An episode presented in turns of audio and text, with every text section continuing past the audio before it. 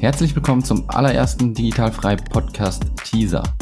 Der Teaser wird für euch jetzt regelmäßig am Dienstag immer on air kommen, damit ihr schon mal so einen kleinen Anhalt habt, was am Donnerstag dann in der Podcast-Episode passieren wird.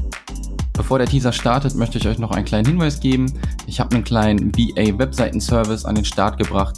Checkt einfach mal digital-frei.de, wenn ihr gerade gestartet seid oder auch schon länger dabei seid als virtueller Assistent und noch keine Website habt, bekommt ihr dafür 119 Euro von mir eine Webseite zusammengestellt. Also checkt das aus und jetzt viel Spaß mit dem Teaser und Jessica Buch. Nein, also ich möchte jedem wirklich die Illusion nehmen, dass es so ist, dass du mit einer Selbstständigkeit startest und ja, du verdienst sofort mehr oder gleich wie in deinem Angestelltenverhältnis.